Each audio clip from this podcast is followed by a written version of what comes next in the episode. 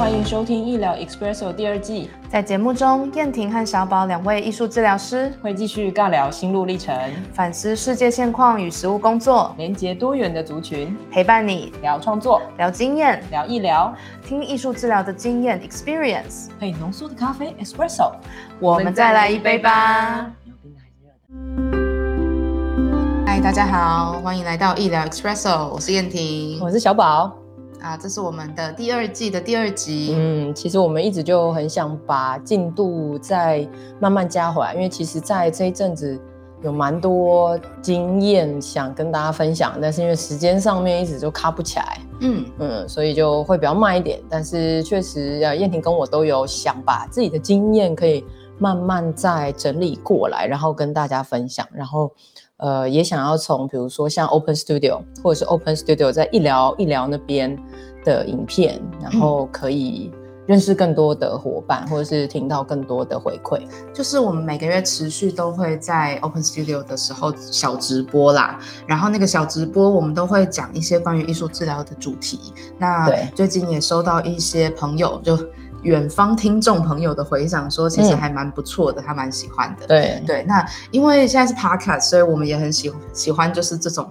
很呃闲聊啊，或者是可以关心大家的生活这种感觉。对啊，对啊，对，所以就是嗯，大家就彼此交错啦。反正燕婷跟小宝就是会在好几个地方出现。然后，如果你想要来看看实体的我们的话呢，欢迎就是口罩戴好戴满，然后来台中找我们。对啊，对，就是最近疫情的关系哈，然后再加上现在。哎，我觉得确实开始有点紧张的感觉，嗯，但是确实我们就是把自己保护好，嗯，然后在每一次的开放画室里面，我们都会有一些新，就是说新新旧旧，也不能说都是完全新的题材，但是确实都是我们的实际实务工作的一些小经验，嗯，然后希望可以一来是跟大家好像连接在一起。然后再来也可以是记录一下自己的工作整体的经验。那我觉得，尤其是呃，等一下我们有几个 key word 的，呃，包括是线上的艺术治疗团体哈，然后饮食疾患啊，然后跟实体的，就是饮食疾患的团体，如果是实体的，大概是长什么样子的一些经验分享，就是小小的有一些经验。然后看看是不是可以带起更多大家的回响吧。OK，嗯，好哦。哎，在那之前来好奇一下，小宝，你最近的生活都在干嘛？哎，最近我还是继续在带团都，就是我其实很多的工作都已经跑到线上了。嗯，主要都是蛮幸运的团都跟上课。OK，我想应该也是这样子吧，就是如果能跑到线上，对啊嘿。啊，所以那个团督跟上课的话，呃，其实那个团督跟上课刚好都跟医疗比较没有关系哦，比较是其他的，是是，就是心理专业的督导这样子，对。哦。然后那个上课是在上，嗯，呃，后现代的问话怎么上？哦，OK OK，对，这是我在最近，你呢？哦，最近其实因为疫情跟准备，呃。准备因应疫情这件事情，呃，我觉得我有一些呃晕头转向。对，晕头转向主要原因是因为我有很多的行程需要调整。那 对，就是比如说有某一个工作坊要先呃改成线上啦，或者是说有呃个案家长。因为学小朋友的学校停课了，所以必须要先取消。哦，那有诸如此类的东西，就是必须要好好的回应。而且大家其实都处在一个人心惶惶的状态。对对，那我自己的行事历就变成哇，很精彩啊！就是立刻带呢涂了，又又又写写了又涂，然后就会有一种。哇，我的时间既是我的时间，可是却又因为疫情的关系而不是我的时间。嗯嗯，所以所以我随时随地都要准备好，要嗯应应就是各式各样的变化。对，所以这也是让我一直在思考说，嗯，线上艺术治疗到底可以怎么样去进行？它这件事到是到底是不是可能的？还是说它的可行性会是某种？诶，妥协呢？还是说我们其实都在一起，好好的去认识网络这件事情？嗯，那在这个之前，我也想要问一下你，就是像这样子，家长呃在那边跟你停课，或者是说因为他的孩子学校停课，嗯，所以你要一直改 schedule，你都怎么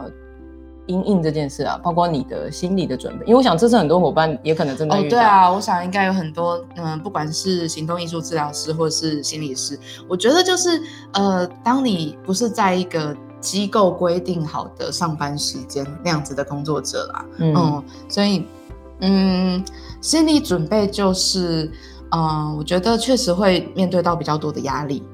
对，那我觉得会有让自己有意识的有一小段时间是不去处理那些行政跟时间，对，就是留一些留一些时间只给我自己，先去好好的跟我自己在一起。嗯，那比如说就是手机 off 的时间，或是嗯好好的去走路，对，这种这种时间其实对我来说是很重要的 in in coping，嗯的时时段。嗯，那嗯，我觉得另外就是说当。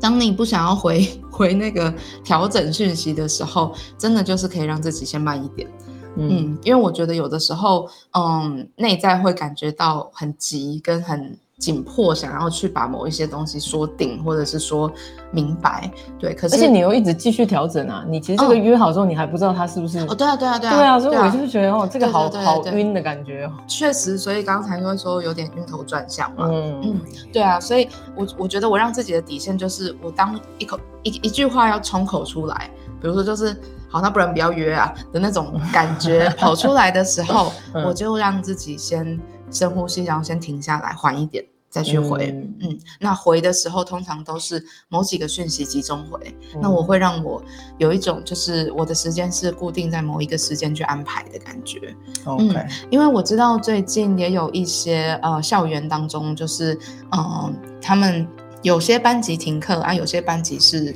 呃，不停课的，嗯，所以开始要有一些远距跟实体融合上课的状况。对，其实这种状况我觉得是蛮崩溃的。没错，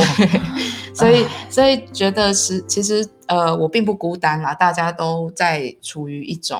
嗯，要让自己好好准备跟好好面对的过程。嗯嗯，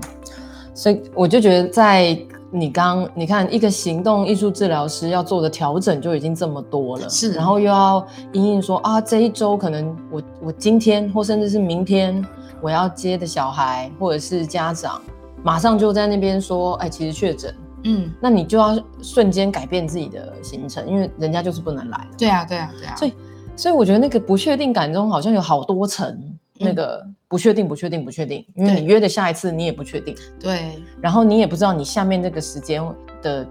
前后的原来的案主案家又会是长什么样，没错。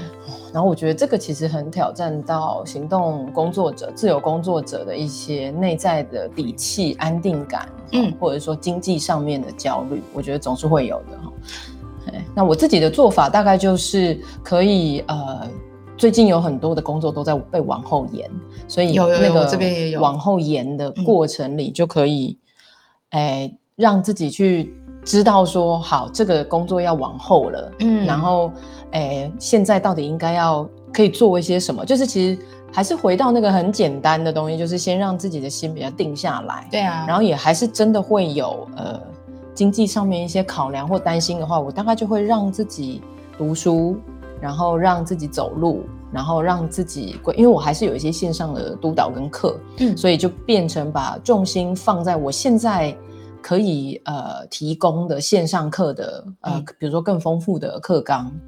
所以在这个里面就会有，还是其实跟我们这一两年的那个遇到疫情的状况还是差不多，其实就是你如何安定好你自己的身心，只是现在大家会觉得很累的，大概就是哦又来了。然后又一遍又一遍，然后那个心理疲劳可能又是另外一种层次。嗯，但是确实最近的感受也是这样，就是如果你是自由工作者，然后呃也在考虑说线上的东西可能会怎么发展的话，我想今天也许会有一些啊经验可以互相分享交流，这样对。不过我觉得这一阵子应该大家都会。还算蛮焦虑的，对啊，所以我们其实也都会扣着大家生活当中正在发生的事情，嗯，对，然后去探索，就是艺艺术治疗怎么能够呃融合在这里面，然后甚至能够帮助到身边更多的人，嗯。嗯嗯，对啊，所以其实今天我们准准备的一个主题是我我个人觉得有点 hardcore，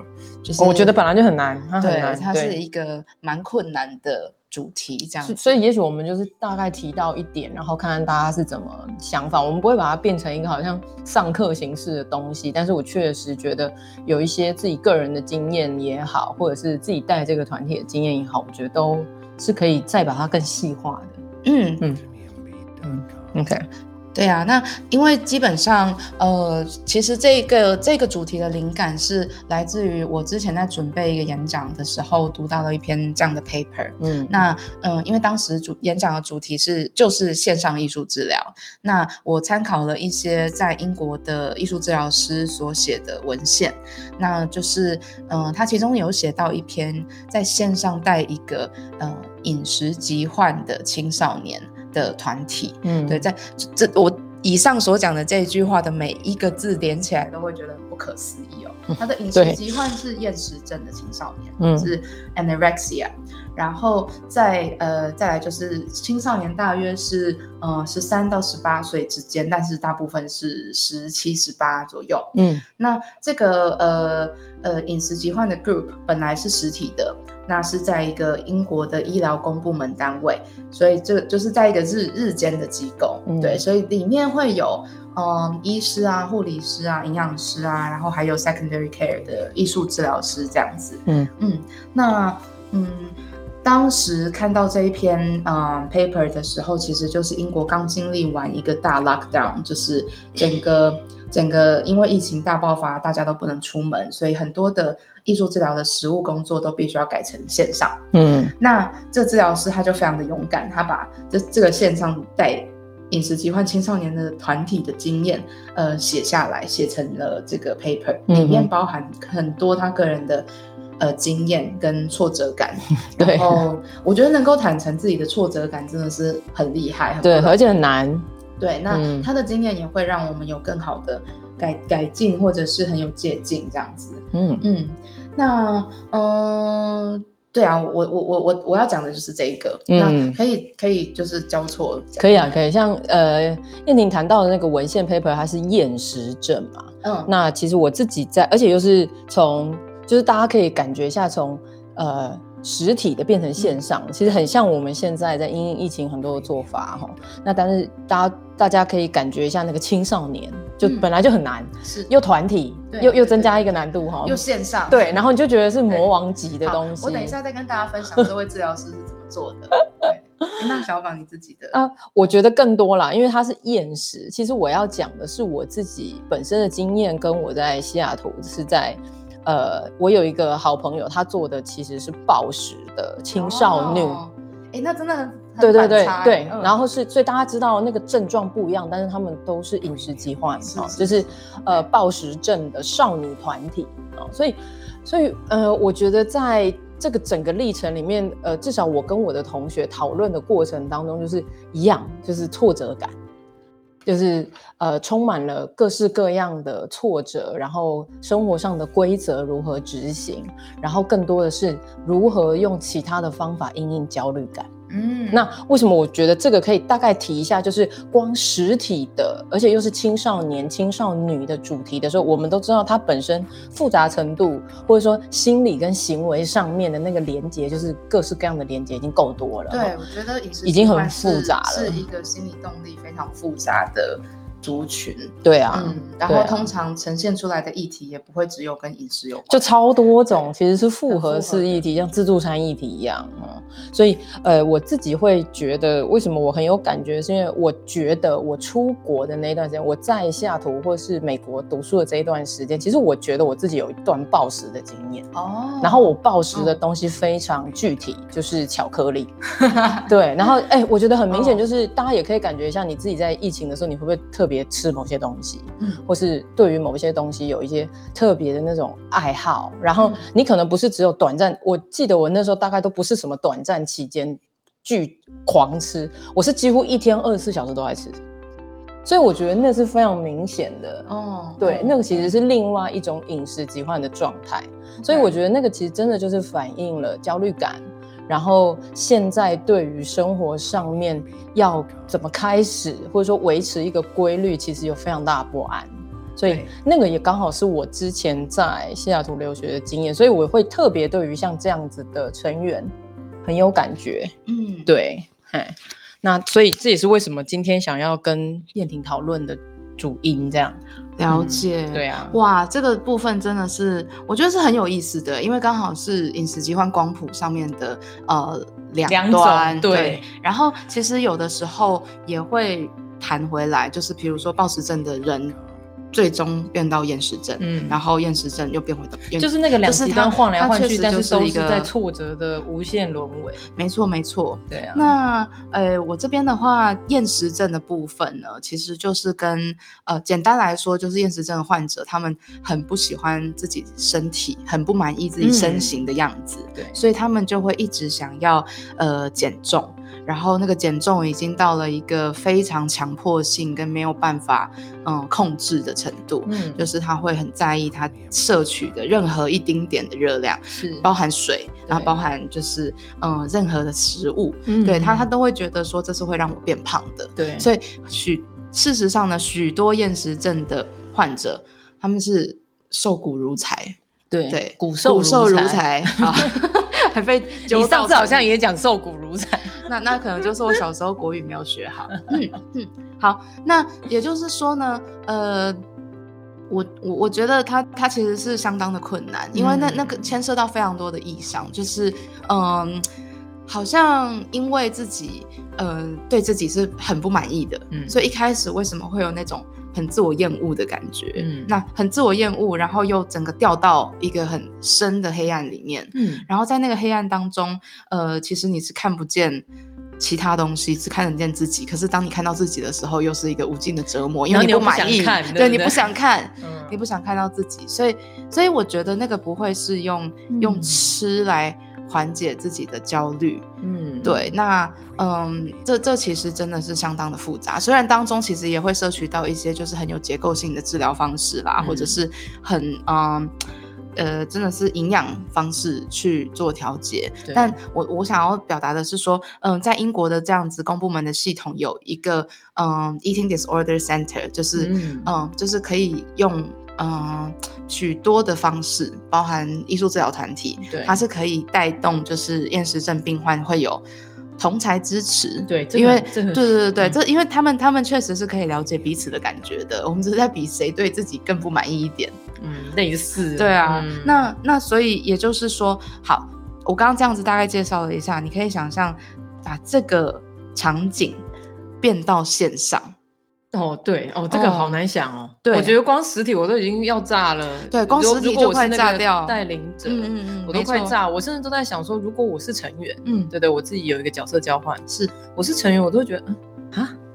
我我的生活已经这么多不可控制了，对啊，然后我现在跑到线上更多不可控制，所以当时当时把这个团体转为线上的时候，其实也都带着非常多的不确定性。那嗯，其实有很大的一部分是因为治疗师希望呃用一个空间来涵容大家那样子的一个心愿，变到线上之后开始不知道怎么发生了。那如果有些个案他们不想讲话，那治疗师也可以用这样子。可以有存在感的安全感，或是或是有存在感的那样的安静，嗯，去陪伴他们，嗯。嗯，所以要或者是不要创作，要分享或不想分享作品，其实我们都是可以彼此见证的，嗯。嗯，所以到了线上的场域的时候，其实就有很多的不安，因为连接感整个都不见了，嗯，然后治疗师其实也看不到，呃。接他们在自己画什么画，然后也看不到呃他们在做什么。主要原因是因为我我再要讲，就是就是他主要原因就是因为他们并不想要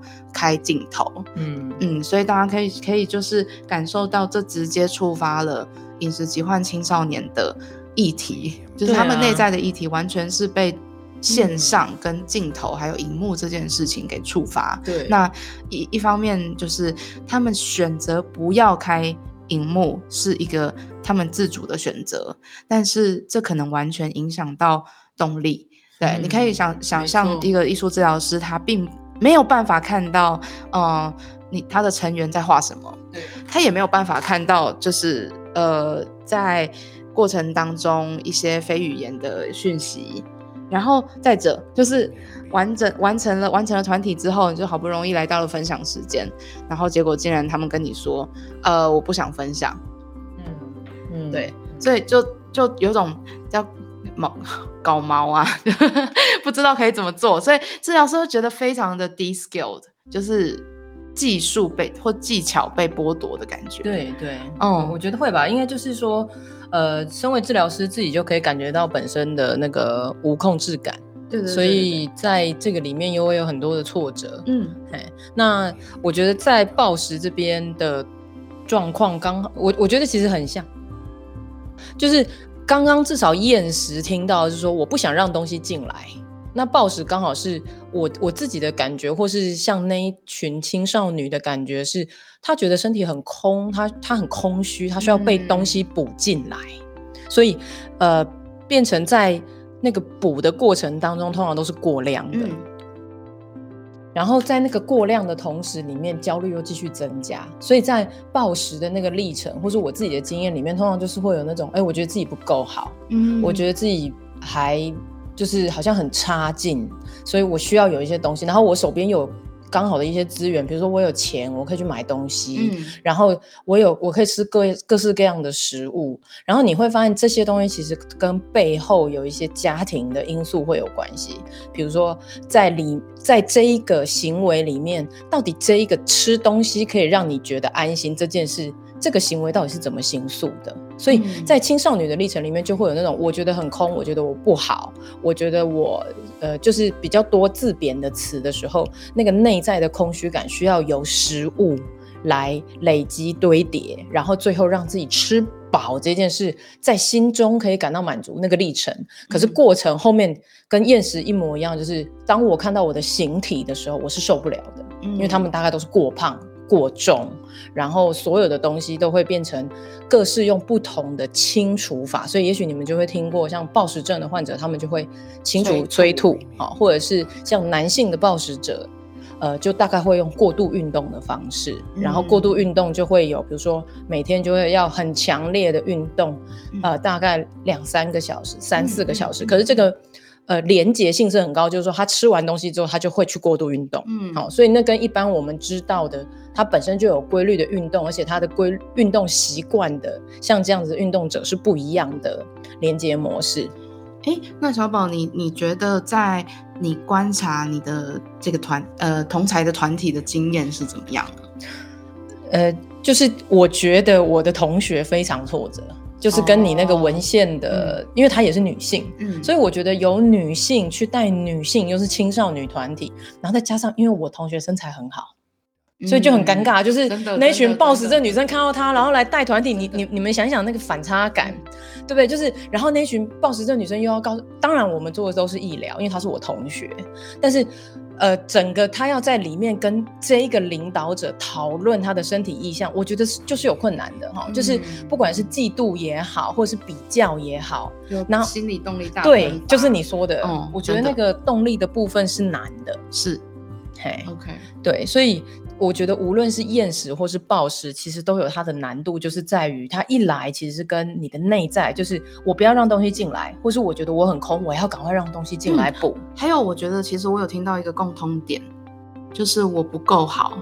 嗯，对，对啊，我我不美，我不我不如我自己想象的样子，我跟我的理想差很多。是对，然后我觉得更多的是，比如说你看像。呃，我觉得厌食就是跟他自己身体的关系，因为通常就会无月经症嘛，哈，就是就是身体已经自己到了一个我没有在。生产，或者我没有在，就是我要停住了。对我，我好像我好像没有在吸收养分，所以我也没有让自己可以有更多的消耗。对，所以那个有点像是身体也帮你强制把时间停下来，所以会是非常的瘦小啊，或是非常的呃，跟妇科也有也有关系这样子。对，那对啊。然后那暴食的话，刚好反过来，就是因为它是会一直吃东西，过度发展。对，它可以是。某一个瞬间，时间瞬间的量很大，他也可以就像我的经验，就是他一天二十四小时，只要醒的他都会在吃东西，因为醒着的时候他还没有找到其他的方式可以应应他的焦虑感，是，所以就会一直吃东西。那所以你看哦，吃东西它其实是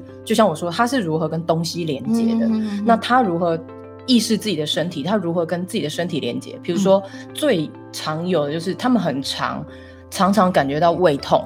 食道不舒服，牙齿因为要催吐，所以你其实催吐的时候会非常直接影响牙齿，好，或者是口腔的味道。是，所以很多的暴食，呃，就是有这个暴食状况的人，很，我觉得很长时候是要承受痛感，但是又忽略痛感。就是其实他的胃已经很痛了，他还是继续吃。好，所以这跟他如何意识到自己的身体，然后又要意识到这个他跟身体的关系，比如说痛感，嗯，他如何看待这件事情？那其实这个都是微调的可能。就是慢慢慢慢，我要先意识到自己的身体。比如说，我自己就会常常跟我的胃讲话，就是哎，真的很很对不起，我好像又让你受伤了，或者我又让你很痛了。我曾经有一幅创作，就是在创作我跟胃的关系。嗯，对。然后我觉得那个时候我我印象很深，我我不是很确定我有没有留下来，因为那个很刺激，就是我用圆珠笔画。我画我的身体跟我的胃，然后我的胃，我最后好像画了上千针的那个原子笔在刺我的胃。嗯，对，所以因为那个时候是在跟同学分享身体感觉，嗯，所以我就觉得非常非常真实。所以那个痛感的，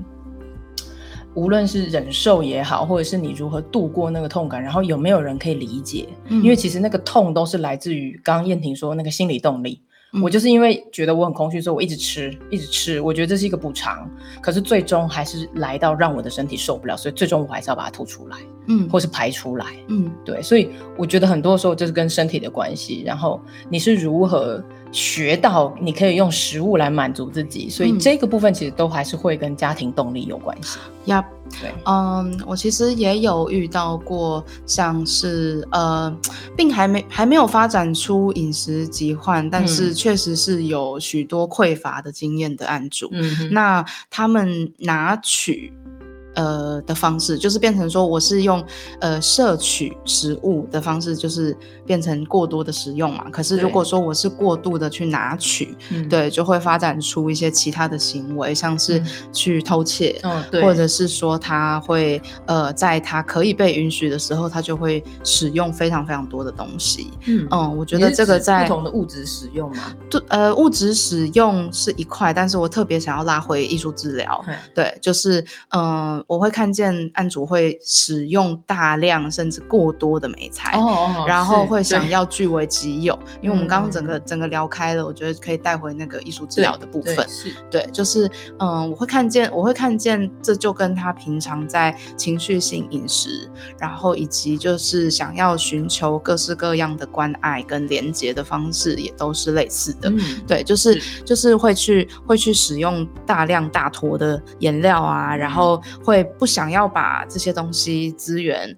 呃分享给其他人，嗯。嗯，那这个东西就是即使我已经吃不下了，我根本就没有办法消化，我还是要把它放进我的肚子里来，我还是要把它使就是据为己有，对，所以这是这是一模一样的 pattern，对，那。呃，另外一个极端当然就是我们在 paper 里面讨论到的厌食症的部分，但那个部分比较像是我拒绝任何东西进来我的身体，对，所以可能也会有就是想要把身体里面的某些东西留住的这个反反向动力，嗯，对，譬如说我想要留住的其实是我跟我妈妈的记忆，嗯，所以我我拒绝再长大，我拒绝再让时间继续走下去，所以我就。不吃，我不进食了。我想要让自己就是可以保持在一个很美好、很很非常就是精致的样子。嗯，对，所以同就是就是那那那个动力，它也会让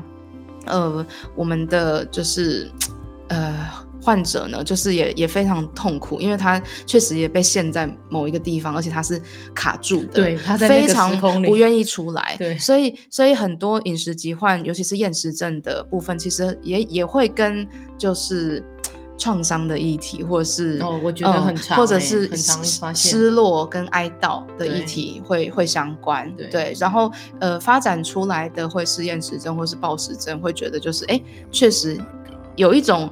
为了要求生，那我只好进食。但是如果说我压根就是不想要让东西进来，那就是我也没有意愿，也没有动机。对，所以会会觉得有一种在厌食症的这个动力之下，他不想要创作，或是不想要看自己，也是很自然的。但是同时他又非常的需要治疗师去涵容跟见证他自己这个样子。对啊，对，就是说我就是我现在就是这样子，我已经。风中残烛，快要快要随风而去了，但是但是却嗯，我就是需要你啊，我就是需要你在这边看着我，对对，所以所以那个空间的被撑出来，那些美才的呃邀请，然后甚至有一些呃允许，就比如说有这一本属于你的本子，里面都可以画你想要画的东西，不给不不看到不想让别人看到的东西，嗯，对，这些这些慢慢的去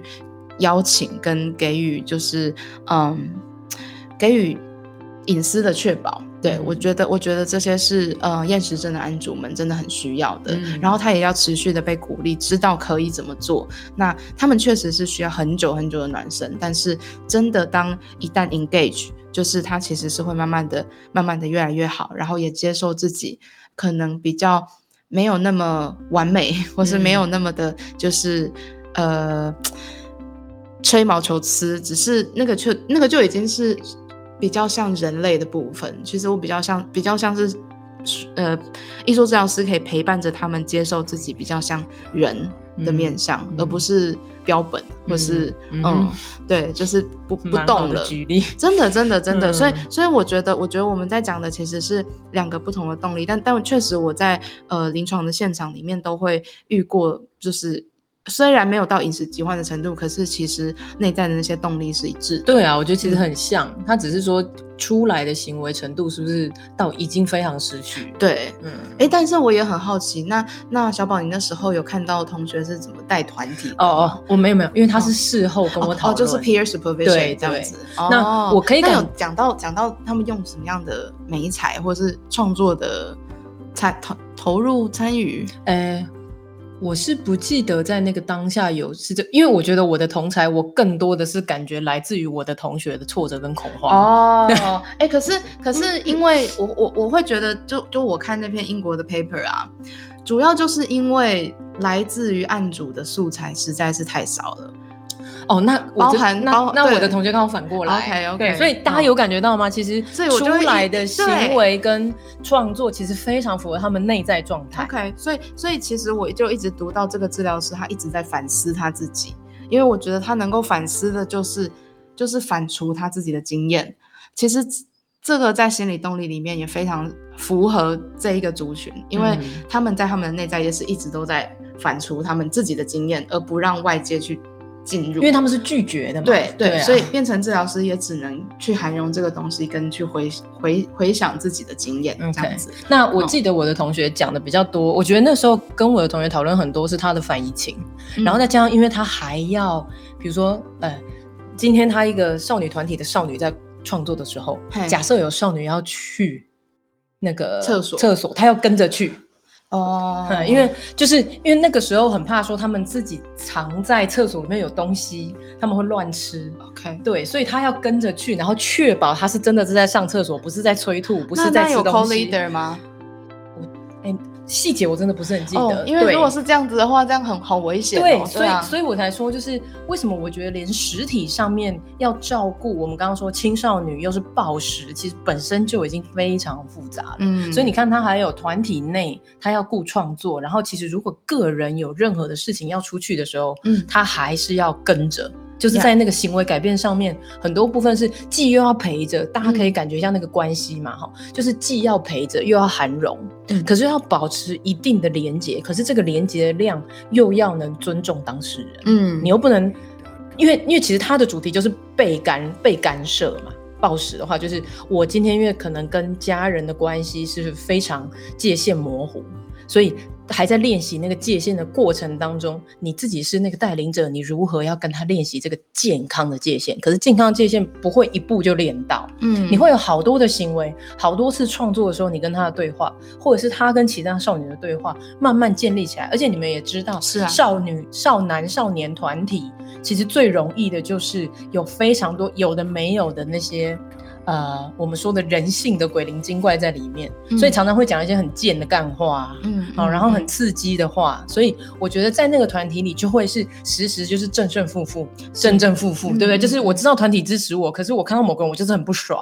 然后我就是想弄他，哦，就是还是会有这种动力。呀，对，所以我觉得哦，我只是感觉说，我大概每次都在有点像是陪着我的同学，或者是安抚我的同学有关他的反移情。了解。嗯，确实是不容易。那对啊，嗯。如果说回到我刚刚这一篇 paper 的一个小总结的话，其实就是说，嗯，或呃转为线上团体这件事情，对这位艺术治疗师来说，可能是一个不得已为之的作为。但是呃，同时呢，呃，要怎么去看待这件事情，是我们在疫情这段期间有这个支持，比没有这个支持，好像都是。加号，哎，对对，我刚好 因为刚刚这样谈谈，我刚好有一个东西想问你，就是以前的我们，比如说我受训的时候，或是你受训的时候，我们那时候都觉得其实是实体就是很合理嘛，嗯，就是所谓正常版，对不对？所以，我我至少会用这样的词，就是我觉得是在非常态，嗯，不是正常的状态下，我才会去使用线上，因为是非常态嘛，对对。可是那很尴尬，这两三年的疫情，甚至一直到现在，嗯，到底什么是常态？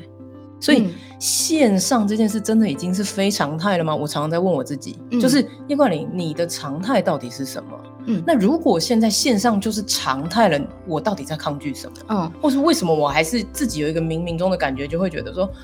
啊，线上就是这个困扰啊，那个难控制。那如果线上就是常态的话，我们到底该怎么应应？还是我们是其实没有调整好的是我们？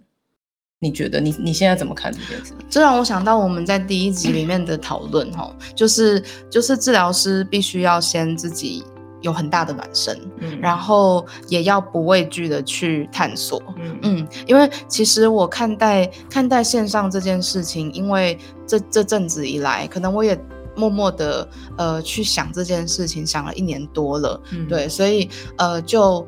从一开始到现在，其实我的整个思考有着非常大的转变。嗯嗯，从一开始我认为处处都是限制，然后也有很大的失落感跟抗拒感。嗯，然后到近期，呃，因为自己的线上带领的经验多了，所以我们就发展出一些嗯阴影的策略，让整个经验还是可以更含容、更更安全、跟更有创造力的，包含呃。比方说，我们寄送梅财包到团体的家成员的家里啊，然后呃，也可以让他们有收到礼物的感觉。然后也有就是，嗯，我们怎么去事前为大家做准备或暖身，需要准备些什么，这些都可以先先先做好准备。所以，所以就是我觉得我的经验慢慢的、慢慢的变变得比较是开阔的。然后再加上成员其实是可以可以。教导我些什么的，嗯，让我知道说，其实运用网络这件事情是让无远弗届以及便利性这件事情是可以让我的声音以及让这样子的资源到达更远的地方，或是更没有办法呃实体来参与的人，其实他现在拥有了很平权的机会，嗯。嗯，所以这让我也知道说，就是。呃，当我们遇见了限制的时候，其实就是遇到了一个呃，很像是学习曲线的那个瓶颈，然后慢慢的去突破之后，我们好像开展了另外一个东西。所以我一向是不会用常态跟非常态这样去看，可能就是在历程当中，我们走到了一个什么样的地方。嗯嗯，是 OK，感谢你。对啊，因为我刚刚自己这样讲一讲，就觉得。那如果现在很多人对于使用线上做艺术治疗，会觉得好像是他们现在唯一可以做的事嘛？就是说，因为实体做不到，那就是另外一个主题了。OK，对对，嗯，我想我们之后也许可以开另外一集来讲讲这个部分。我我我有很多经验可以，对我也觉得 林彦婷真的很多这个部分的经验。好，所以我想今天信息量还是有点大哈，就是整个。线上医疗团体啊，饮食疾患啊，跟实体的，呃，我自己在就是看我的同学，以及我自己个人面对我自己身体的经验，这样，嗯，对，然后，对啊，资资讯量真的很大。刚刚是谁说要干话跟闲聊的？哎，其实我觉得还是有，真的吗？真的啊，对啊。好的，那所以我们的第二集就到这里喽，那我们就下一集再见啦，哎，拜拜。